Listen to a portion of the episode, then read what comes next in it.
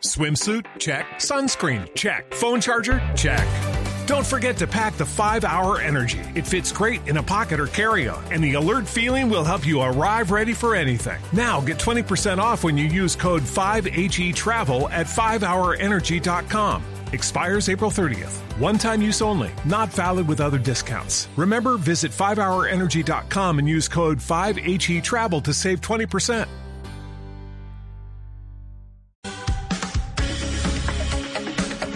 Son las 12 del día, 17 minutos. Gracias por acompañarnos en este espacio central de Mañanas Blue, cuando Colombia está al aire. Gracias a quienes se van sumando también a la conexión de nuestro Facebook Live. Allí también los estamos acompañando, así que nos pueden ver, nos pueden oír también a través de esa plataforma. Falta un día para que cambie completamente el Congreso, para que haya renovaciones de un Congreso que además vendrá con una tendencia completamente radical a la que veníamos teniendo hasta este minuto. Se vendrán cambios grandes, no solamente desde el gobierno nacional, sino seguramente desde el Congreso de la República, teniendo en cuenta que se han reacomodado las fuerzas y que hoy en día pues hay una tendencia marcada de izquierda en nuestro país, no solamente en el gobierno entrante, sino en lo que será el nuevo Congreso. Pero es un buen momento también para balances, para lo que queda y lo que mm, dejó esta legislación legislatura que está terminando y esa es la razón por la cual tenemos dos invitados. Uno de ellos, Juan Diego Gómez, que es el presidente saliente del Senado. Doctor Gómez, bienvenido. Gracias por estar con nosotros. Muy buenas tardes, un saludo cordial a los oyentes, a todos los integrantes de la mesa de trabajo, el representante Carlos Ardila y pues obviamente pues complacido de estar con ustedes. Y también saludamos a esta hora precisamente al representante Carlos Ardila, primer vicepresidente de la Cámara de Representantes. Lo hemos contactado para que nos ayude a hacer estos balances de lo que ha dejado esta legislatura que está terminando. Doctor Ardila, gracias por estar con nosotros en Mañanas Blue. Muchísimas gracias, un cordial saludo a la mesa, al equipo de trabajo, por supuesto a los oyentes y al senador Juan Diego, presidente del Senado, un fuerte saludo. Bueno, pues están planteando, doctor Gómez, muchos cambios con relación al funcionamiento, por ejemplo, del Congreso. Desde el Pacto Histórico están planteando que a partir eh, del 20 de enero comience la legislatura, una reducción de salarios para los congresistas. Se está planteando también que después de cinco inasistencias, eh, pues pierdan los congresistas la curul. Inicialmente usted...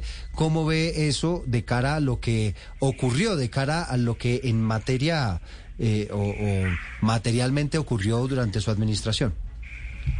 Pues mire, yo creo que esto es muy positivo. Eh, yo siempre he sido un defensor de la iniciativa de reducir los salarios de los congresistas. Incluso he planteado la posibilidad de que eh, las sesiones no sean, mediante, no sean remuneradas mediante un salario, sino a través de un esquema de honorarios, como funciona en algunas regiones con las asambleas departamentales e incluso los consejos municipales y se revise también el sistema de inhabilidades e incompatibilidades de los congresistas.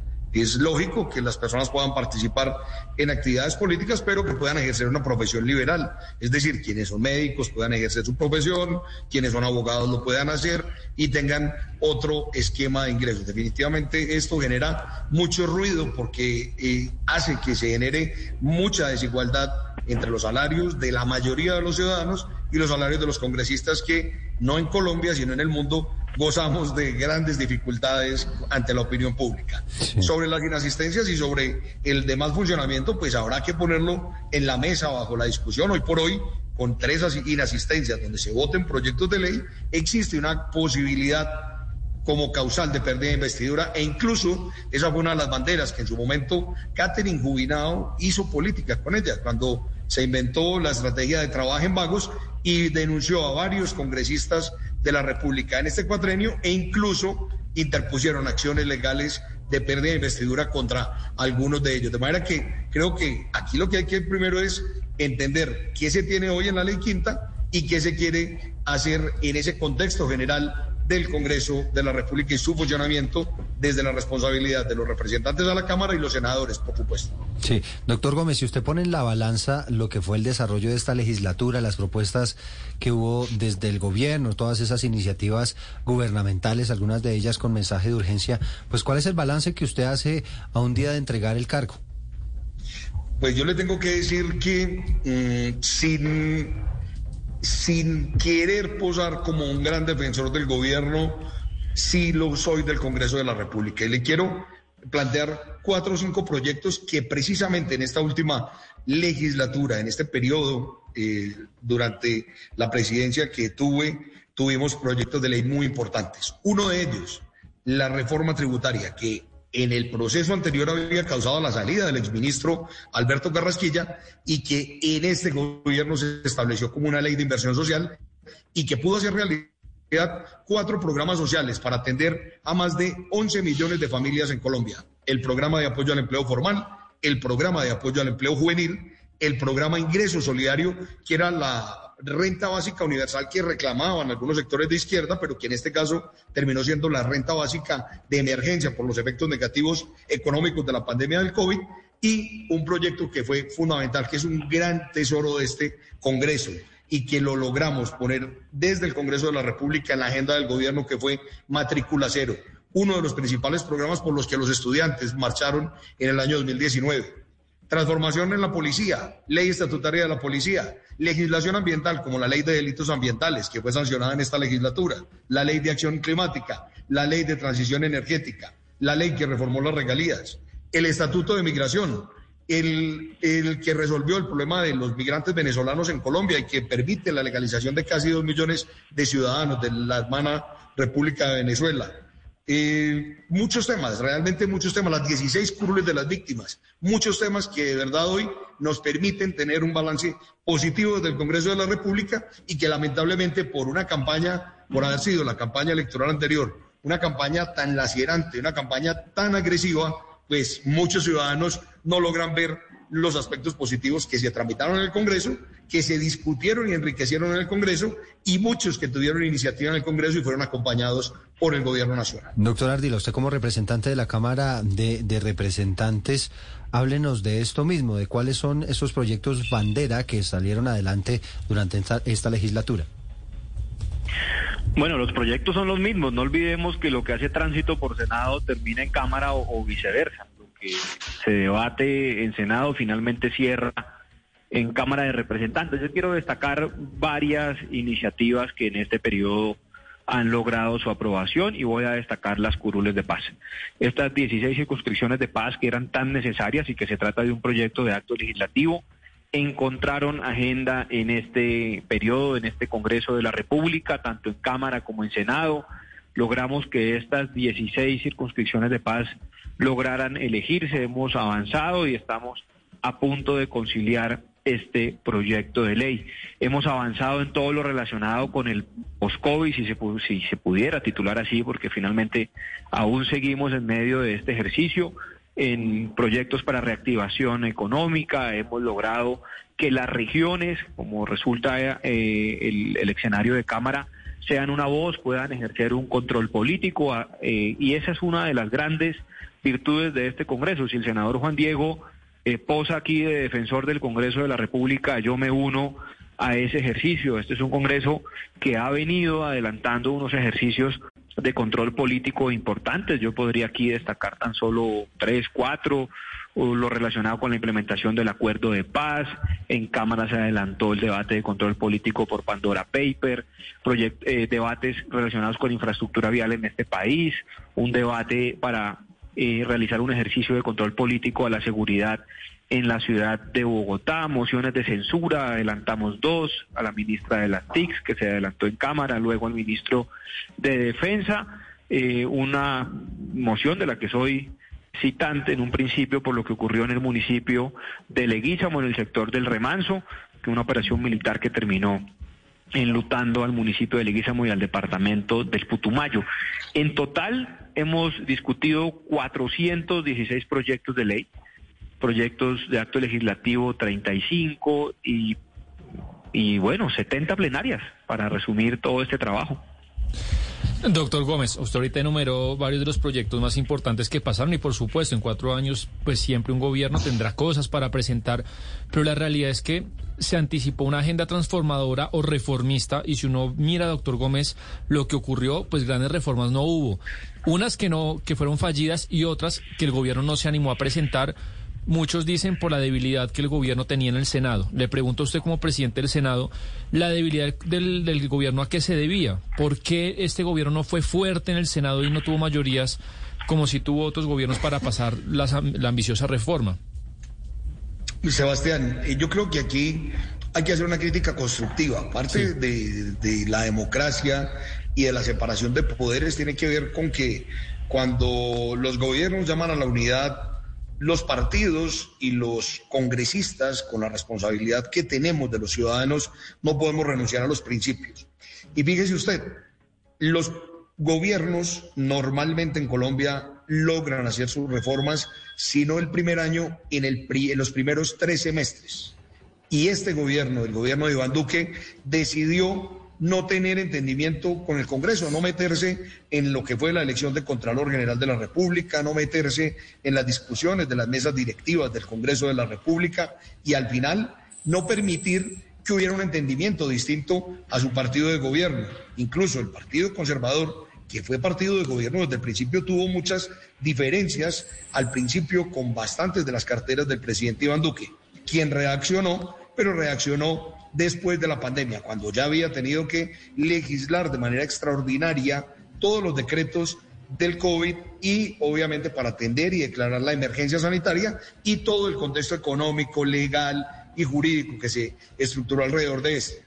Y tan solo eh, en los últimos dos años decidió implementar este asunto. Por supuesto, dos años en los que ya los congresistas están en precampaña política en el que la polarización y la campaña como se dio ya estaba en un momento muy álgido y muy, muy intenso, por decirlo, y que ya lo mencioné hace un rato, una campaña completamente lacerante, y ahí ya no había cómo garantizar mayorías para una reforma de pensiones, ni para una reforma tributaria estructural, ni para una reforma a la justicia como se quería, pero claramente se pudieron hacer otras reformas en las que encontramos, y por eso yo quiero destacar el papel del Congreso, y usted se preguntará por qué, en las que encontramos coincidencia con posiciones tan contrarias como la que hemos tenido con eh, miembros del Partido Comunes o miembros del Partido Verde o miembros de lo que hoy es el pacto histórico, y logramos esos consensos para sacar adelante los proyectos de reforma que le interesaban al país, entre otros el proyecto de reforma a la Policía Nacional, que fue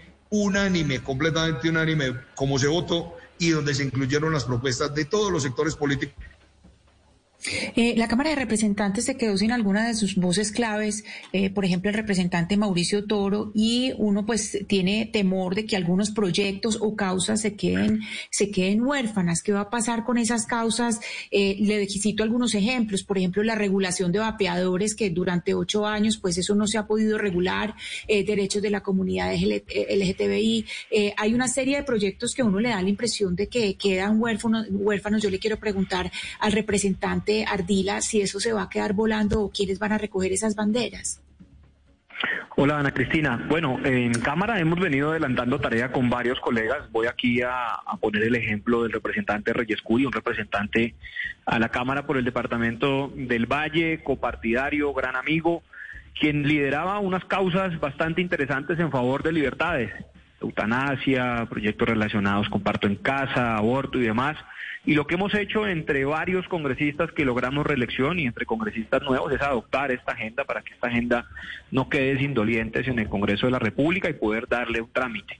Con Mauro compartimos en varias comisiones, entre ellas en la Comisión de Emprendimiento, y de seguro que Mauro habrá también eh, delegado sus proyectos y sus causas a copartidarios, a compañeros de su partido, del Partido Verde, y si no lo ha hecho, pues aquí estamos atentos a acompañarle y a darle trámite a los mismos. Hemos compartido diferentes causas y, este tipo de sitios hay que, que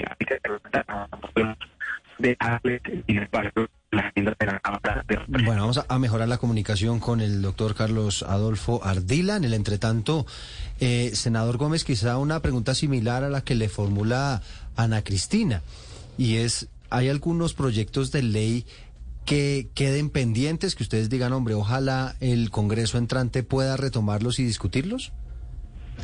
Pues mire, sí, sin lugar a dudas, ya radicaremos este 20 de julio.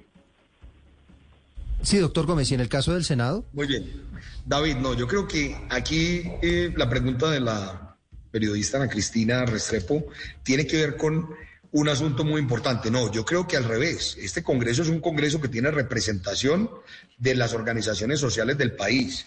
Curiosamente, fíjese usted, la lista del pacto histórico tiene eh, dentro de su bancada de Senado 14 personas campesinas y de representaciones sociales, indígenas, afro, y que han liderado causas LGTBI, que han liderado causas a lo largo y ancho del país, y eso tiene una connotación adicional. Eso va a permitir que su agenda desde el plan de desarrollo que se presentará en los próximos meses al Congreso de la República, pues incluya estas causas que seguramente tendrán eh, una discusión amplia que vendrán allí. Y por supuesto las reformas estructurales que ha anunciado el gobierno, reforma al catastro multipropósito, reforma agraria, reforma tributaria, seguramente tendrá que llegar a una reforma laboral y pensional para poder adaptar la normatividad que tenemos hoy a las necesidades del mercado y a lo que se impone a nivel mundial y eso pues habrá que esperar cómo se construye, cómo se discute al interior del Congreso.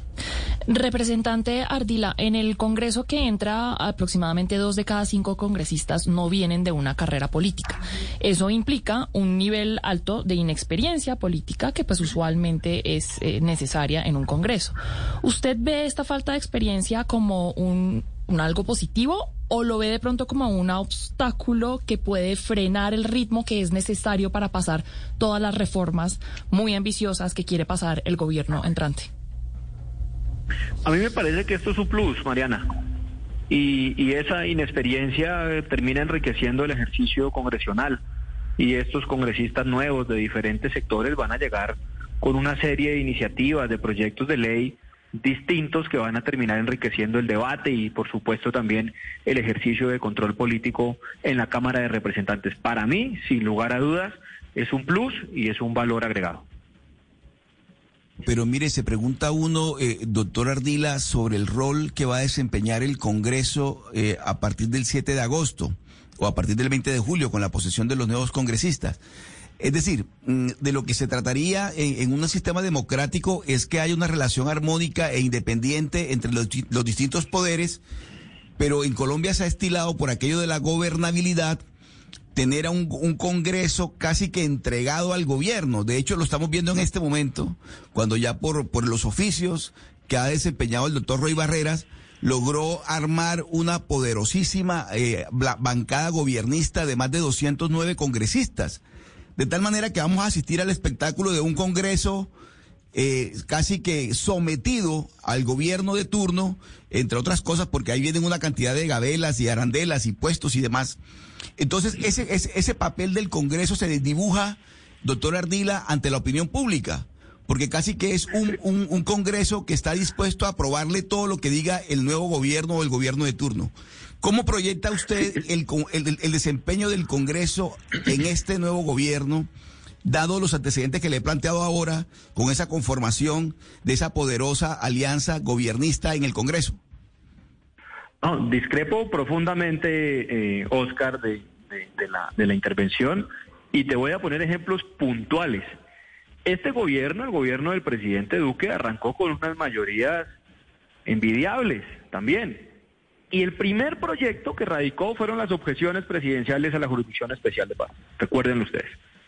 El Partido Liberal fue un partido que acompañó al presidente Duque en su elección. Y el Partido Liberal, y este caso tuve yo la oportunidad de liderarlo en la Cámara de Representantes, fue el partido que se encargó de negar esas objeciones en la Cámara de Representantes. Entonces, ese apoyo y esos acuerdos que hoy se construyen, Oscar, no son cheques en blanco. El Partido Liberal ha votado dos reformas tributarias de manera negativa y es un partido que ha acompañado en otras gestiones al gobierno del presidente Iván Duque. Y yo podría sumar algo aquí a, una pregunta que hiciera Sebastián, y es lo siguiente. Mire, yo creo que en gran medida este gobierno duró un año construyendo agenda legislativa. Es un gobierno que llegó sin agenda y hay que decirlo aquí y no puede ser uno injusto y no decir que la ministra que empezó, la ministra del Interior, fue una ministra pésima, una ministra malísima, una ministra que no supo articular el trabajo entre el legislativo y entre el ejecutivo. La ministra, Nancy Patricia tiene gran responsabilidad en esa falta de articulación entre el Congreso y el ejecutivo. Doctor Gómez, eh, bueno, acaba su compañero Ardila hablar de qué pasó con la ministra del Interior, pero también después llega Daniel Palacios, un, joven político en el que depositar la confianza de Iván Duque. ¿Cómo fue el rol de él en el Congreso? Porque a él también hay que achacarlo lo bueno y lo malo que habrá hecho el Congreso en este tiempo. ¿Cómo fue su papel? ¿Cómo lo vio? Pues mire, curiosamente, eh, Daniel Palacio, que venía de aparentemente tener menos experiencia en el manejo del interior de ese ministerio donde se tiene que administrar toda la política y el relacionamiento con el Congreso, lo hizo mucho más destacado eh, que las dos ministras anteriores. Recuerden que tuvimos a Nancy Patricia Gutiérrez y tuvimos también a la ministra Alicia Arango, mm, que venía del ministerio, Alicia Arango, Alicia Arango, que venía del Ministerio de Trabajo. No, yo creo que en, en, ese caso el ministro del Interior hizo una buena labor. Para este periodo, para este año, primer año legislativo, contar con Roy Barreras en la presidencia del Senado, contar con un ministro del Interior que sea capaz de desenvolverse en las reformas con el Congreso de la República, con realidades o con expectativas, pero que conozca ese entramado de, de relacionamiento con las bancadas, con los partidos, con los congresistas, es muy importante para que puedan avanzar en las reformas, porque lo que yo creería es que pues yo pertenezco al Partido Conservador, quien ha enviado una carta que uno, en la que uno no entiende si el papel va a ser de gobierno o va a ser independiente, pero que claramente tenemos diferencias históricas de toda una vida con lo que hoy representa el pacto histórico.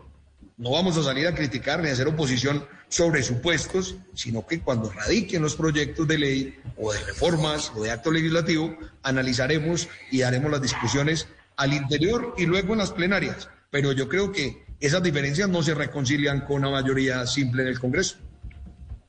Eh, según eh, lo que dice pues las, las, los datos de, del Congreso, ha aumentado la participación de mujeres en un 30% en el Congreso. Y yo le quería preguntar al representante eh, Ardila sobre los logros de las mujeres eh, en, pues, en este Congreso que, que, ahora termina. ¿Cuáles son, cuáles diría usted que son los eh, grandes logros de las representantes en cuanto a proyectos que emprendieron, que sacaron adelante?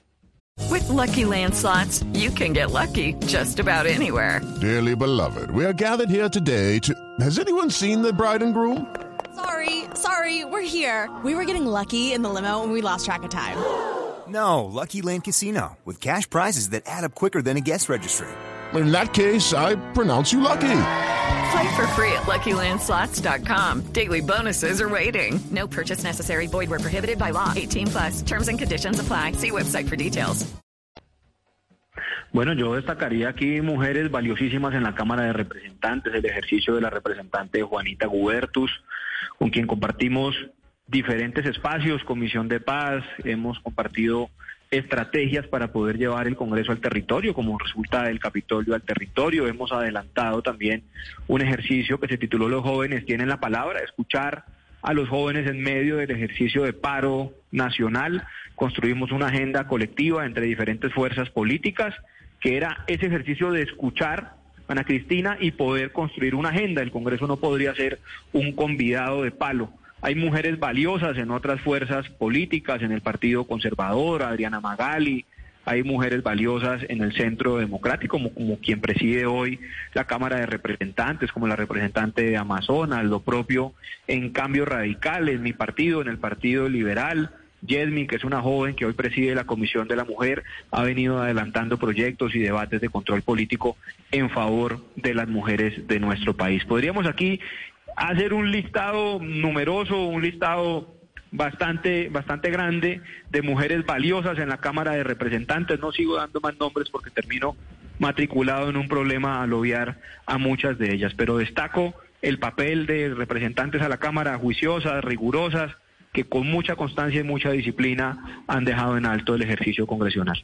Le quisiera hacer la misma pregunta al senador Gómez sobre lo que usted eh, considera el papel eh, de la mujer en el Senado, de las mujeres del Senado en este Congreso que, que pasó muy valioso, no solo en el Senado, en la Cámara. Aquí existe una comisión legal de la mujer que se dedica durante todo el periodo constitucional a construir una agenda dedicada a las mujeres y la agenda en este cuatrenio fue una agenda amplia que benefició a la mujer rural, a la mujer víctima, a la mujer vulnerable, que obtuvieron una serie de leyes en favor de las mujeres e incluso dos de ellas fueron precandidatas o tres precandidatas presidenciales, entre ellas la senadora María Fernanda Cabal, la senadora Aide Lizarazo y si no estoy mal, creo que la senadora Aida Bella también participó en la consulta inicial al interior del pacto histórico. Y esto destaca claramente el papel de la mujer y se lo dice una de las bancadas que más mujeres tiene porcentualmente, participación de mujeres, eh, que éramos 14 senadores y tuvimos seis mujeres al interior de esa bancada, que es la bancada del Partido Conservador, donde a pesar de lo que se imagina la gente por ideología y por, por las viejas prácticas conservadoras, pues tenemos una gran participación homogénea de mujeres y con una gran representación regional. Son las 12 del día 41 minutos, haciendo balance sobre lo que ocurrió en esta legislatura. Ustedes le han dado mucha importancia a lo que tiene que ver con las curules para la paz, 16 curules. Y esta pregunta, doctor Ardila, pues tiene un poco que ver con logística, ¿no? ¿Está preparado el Congreso de la, de la República para estas 16 curules adicionales? Y se lo pregunto, pues porque imagino que deberá haber un espacio, unas oficinas. En la sesión de la plenaria también tendrá que haber un espacio físico para que estas personas puedan participar. Bueno, respuesta concreta, sí, estamos preparados, el salón elíptico se ha modernizado, cuenta con nuevas curules, nuevos espacios para garantizar la participación de los 16 nuevos colegas. Los 16 nuevos colegas hoy tienen sus oficinas también, esa es una tarea de la dirección administrativa, no es tarea de la mesa directiva, pero por supuesto que hemos venido atentos a este ejercicio desde la mesa directiva, acompañándoles, rodeándoles para que puedan iniciar su proceso sin ningún problema sin dificultad alguna. Senador Gómez, yo quisiera preguntarle a usted por la baja popularidad del Senado, porque hay encuestas que dicen que hasta el 88% de los colombianos creen que es la institución más corrupta eh, del país, el Congreso, digamos, no solamente del Senado. Yo quisiera que usted me dijera en qué de pronto se equivocaron los congresistas para que los colombianos tengan esa percepción de ustedes, aparte de cualquier otra cosa que pueda incidir, el fake news, lo que sea. ¿En qué se equivocaron ustedes los congresistas? No, Mariana, mire, yo diría que no nos equivocamos, sino es el Congreso de Colombia. Hace un rato había hecho la referencia y sobre eso tengo una anécdota. En una de las conferencias de las partes, en la COP 16 eh, o 17, que era la de, no, era como la 15, la COP de Río más 20, tuvimos un, un evento de 85 países, de solo congresistas. Y en todos los países, incluido Estados Unidos, Alemania, Francia, Italia, la entidad más desacreditada con los ciudadanos es el Congreso de la República. Y es porque en general los, los ciudadanos asocian esa representación política con ciertos comportamientos y a veces no entienden que los congresistas en todo el mundo representan en las cámaras de representantes o en las asambleas regionales unas regiones y unos territorios y algunos sectores de la economía, como en los Estados Unidos. Aquí no se presta eso y casi siempre se hace una evaluación de todos los congresistas sobre todos los asuntos del país y eso ayuda a tener una mala percepción. Pero para su tranquilidad y la de, la de la gente, son todos los congresos en el mundo que tienen esa dificultad. Este congreso, por el contrario, yo lo destacaría. Le hice mención de algunos proyectos de ley, muchos de ellos transformadores, que repito, seguramente podrán no gustarle al nuevo gobierno, pero fueron proyectos transformadores, muchos de ellos que tenían una deuda histórica con el país, entre ellos ese eh, proyecto de acto legislativo de las curules de víctimas que se había hundido hace cuatro años, precisamente por esta época. Proyectos como la reforma tributaria, que tiene una aplicación a más de 11 millones de beneficiarios en personas de escasos recursos en Colombia para atender esos efectos económicos negativos del COVID. Y muchos otros proyectos de ley que la verdad, lamentablemente, todos los ciudadanos no alcanzan a conocer, pero que seguramente van a ayudar a que mejore la vida de los ciudadanos. Representante Ardila, y le hago una pregunta similar a usted. Tienen un problema de popularidad. La imagen del Congreso no está muy bien por cualquiera que sea el, el, hecho, como nos explica el senador Gómez, es un tema mundial, es un tema de percepción, pero ¿cómo puede usted pensar que pueden arreglar esta imagen del Congreso? ¿Qué puede hacer este nuevo Congreso para que los colombianos tengan una mejor percepción de él?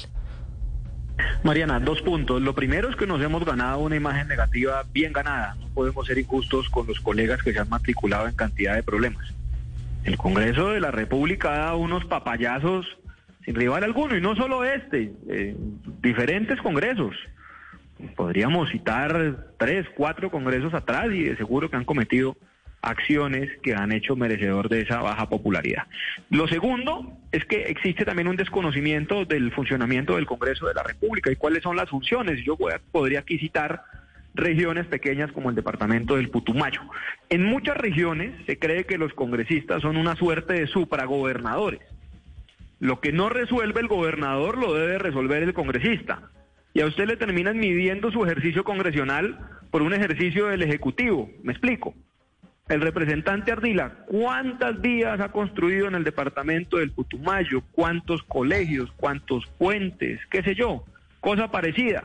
Y ese ejercicio lo terminan midiendo por eso. A usted le miden si llueve o no llueve en una región. Si hay inundación, se desborda un río, el primero que lleva el totazo es el congresista. Oiga, no ha sido capaz gestionarse ni siquiera un muro, un dique, un mantenimiento y cosa parecida. Eso por otro lado, pero insisto, también hay una responsabilidad que no podemos obviar. Y mejoraremos la imagen en la medida en que este Congreso, este Congreso 2022-2026, logre conectarse con las demandas de los ciudadanos. El país ha enviado un mensaje poderosísimo en las elecciones anteriores y el Congreso no puede desconectarse de ese mensaje. Finalmente nosotros representamos a un país y representamos a unas regiones. Pero mire, no, yo sí discrepo, doctor Gómez, eh, con el planteamiento suyo con respecto a esa baja popularidad que tiene el Congreso a propósito de la pregunta que le había presentado le había realizado mi compañera Mariana. Eh, no, no, el Congreso de la República, sus compañeros, buena parte y muchos de ellos, doctor Gómez, de su partido, del Partido Conservador, se han visto envueltos en muchos escándalos y solamente le cuento el más reciente, el de los recursos de la OCAD Paz, que es un escándalo que se destapó aquí en Mañana Blue por parte de Sebastián Nora y de Valeria Santos. De tal manera que eso es, ese bajo prestigio o ese desprestigio que tienen los congresistas en Colombia no es gratuito, no es gratuito y va más allá de una mera percepción. Eh, el doctor Ape Cuello, el doctor Merek, el doctor Mansur tendrán que comparecer ante la Corte Suprema de Justicia a rendir cuenta de cómo fue su comportamiento durante este escándalo. O sea que no es que sea un tema internacional, que lo es, por supuesto, y tampoco es un solo asunto, de, un mero asunto de percepción. Entonces la pregunta, doctor Gómez, es, ¿qué se está haciendo por parte del Congreso y concretamente por parte de los congresistas para eh, realizar mejor su trabajo, para que la percepción cambie y para que la opinión pública realmente tenga claridad de que al frente de, la vocería delegada en, los congresistas hay personas pulcras, honestas, transparentes. ¿Qué se está haciendo, doctor Gómez, dentro del Congreso para que eso mejore? Mire, en este periodo, en este año, firmamos un acuerdo por la transparencia y por el respeto y desde las vocerías eh, insistimos con todos los partidos y todas las bancadas que esto se hiciera. Usted hace referencia a un caso que lamentablemente, y tengo que reconocer, toca a algunas personas del Partido Conservador que, pues tengo que también que ser claro en que tienen hoy y gozan de un principio de presunción de inocencia y tendrán que comparecer a las autoridades a las explicaciones correspondientes y serán las autoridades competentes quienes tomen las decisiones al respecto. Sin embargo, si usted revisa, Oscar, históricamente este Congreso en particular es uno de los congresos con menos congresistas privados de la libertad por situaciones de corrupción. Y eso lo podemos revisar. Revísenlo históricamente. Estos cuatro años tuvimos dos o tres escándalos apenas que terminaron con la privación de la libertad de dos o tres congresistas. Uno de ellos, Aida Merlano, el día de las elecciones del, del año 2018 y que lamentablemente pertenecía al Partido Conservador en la ciudad de Barranquilla, y el reciente caso del senador Mario Castaño. Si revisa los cuatro años anteriores, los cuatro anteriores, incluso hasta el año 1998, este podría ser el Congreso de menores escándalos y menores congresistas eh, enredados, por así decirlo. De manera que aquí tenemos un estatuto anticorrupción, tenemos un estatuto disciplinario, tenemos insistentemente, le decimos a los senadores y a los representantes, que esas responsabilidades son personales y son individuales y que tienen que garantizar que los ciudadanos cuando los van a elegir tengan la tranquilidad que están eligiendo personas pulcras y personas eh, eh, probas para ejercer el cargo de representación popular que encierra la responsabilidad de ser congresista en Colombia. Fíjese, doctor Gómez, que por estos días se está construyendo una reforma tributaria y ha sido muy debatida la posibilidad que se está contemplando en, el pacto histórico, en el gobierno entrante, de que las bebidas azucaradas tengan impuestos. Que ese no es, un, no es una idea novedosa, digamos, es una, un intento que se ha hecho ya en el pasado. Y quisiera que nos contara, doctor Gómez, en esos intentos que hubo en esta legislatura para, para ponerle impuestos a las bebidas azucaradas o en este Congreso. ¿Qué pasó? ¿Por qué el tema no, no termina prosperando? Claro, David, de lo que yo conozco, porque ese, ese tema no llegó a la plenaria del Senado en, en esa condición. Cuando la reforma llega a la plenaria del Senado ya a los últimos debates, eh, ese artículo lo habían suprimido en las comisiones económicas. De pronto, el representante Carlos Ardila conoce un poco más, pero todo esto obedece a unos esquemas de articulación que tiene que ver con el estilo de cada ministro de pesos y contrapesos dentro de la reforma tributaria. Ejemplo, ahora, por ejemplo, se ha, se ha tejido mucho alrededor de eliminar las exenciones. Y hay unos bienes de capital que las empresas adquieren, que son libres del impuesto a la renta y que aparecen como una exención, pero permiten que las empresas inviertan para generar mayores empleos y mayores ingresos. Eso lo tendrá que revisar quien defina el monto que busca en esa reforma tributaria, porque usted conoce la dificultad que tuvo la anterior reforma de Carrasquilla, que buscaba 30 billones de pesos y pues imagínense, se le vino el mundo encima pensando incluso en grabar hasta la canasta familiar. Sí, pero, pero entonces, según le estoy entendiendo, doctor Gómez, eh, un impuesto a las bebidas azucaradas podría terminar encareciendo más de la cuenta eh, esos productos?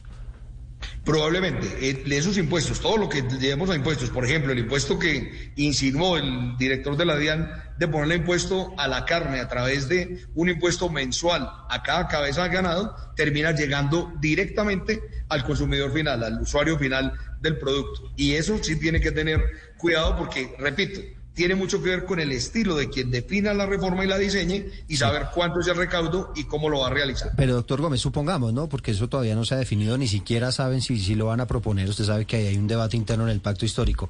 Pero suponiendo que hay un incremento del 5%, ¿ese sería el valor que se aumenta o usted cree que inclusive podría aumentar más?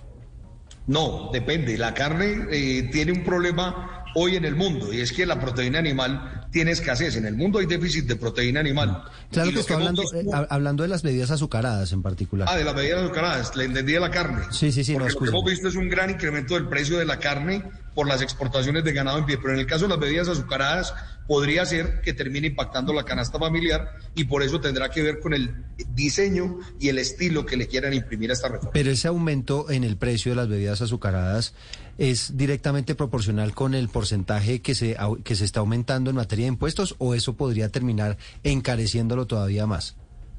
No, lógicamente debería ser, si es un 4%, un 5%, debería ser en esa proporción que lleve el incremento. No habría una justificación para aumentar los precios por, pues desmedidamente, por otras razones. Sí, doctor Gómez, la realidad, Eduardo, es que se viene una montaña de impuestos de todo tipo para financiar el aumento del gasto público. Y un poco para allá voy, doctor Ardila, porque ya hemos discutido mucho de por qué el Partido Liberal se cambia un poco del oficialismo de Duque al oficialismo de Petro. Yo sé que hay matices, no me lo responda, yo, soy, soy consciente, pero la pregunta es en dónde está la línea roja, digamos, eh, porque de pasar de Duque a Petro es muy exótico. Pero entonces, listo, van a estar con Petro, pero ¿cuál es la línea roja? ¿Cuál, cuál es la frontera en donde usted dice, yo allá no voy? Reforma tributaria de 50 billones, reforma a la salud. ¿cuál, eh, quiero que me haga la frontera donde el Partido Liberal definitivamente no va a ir.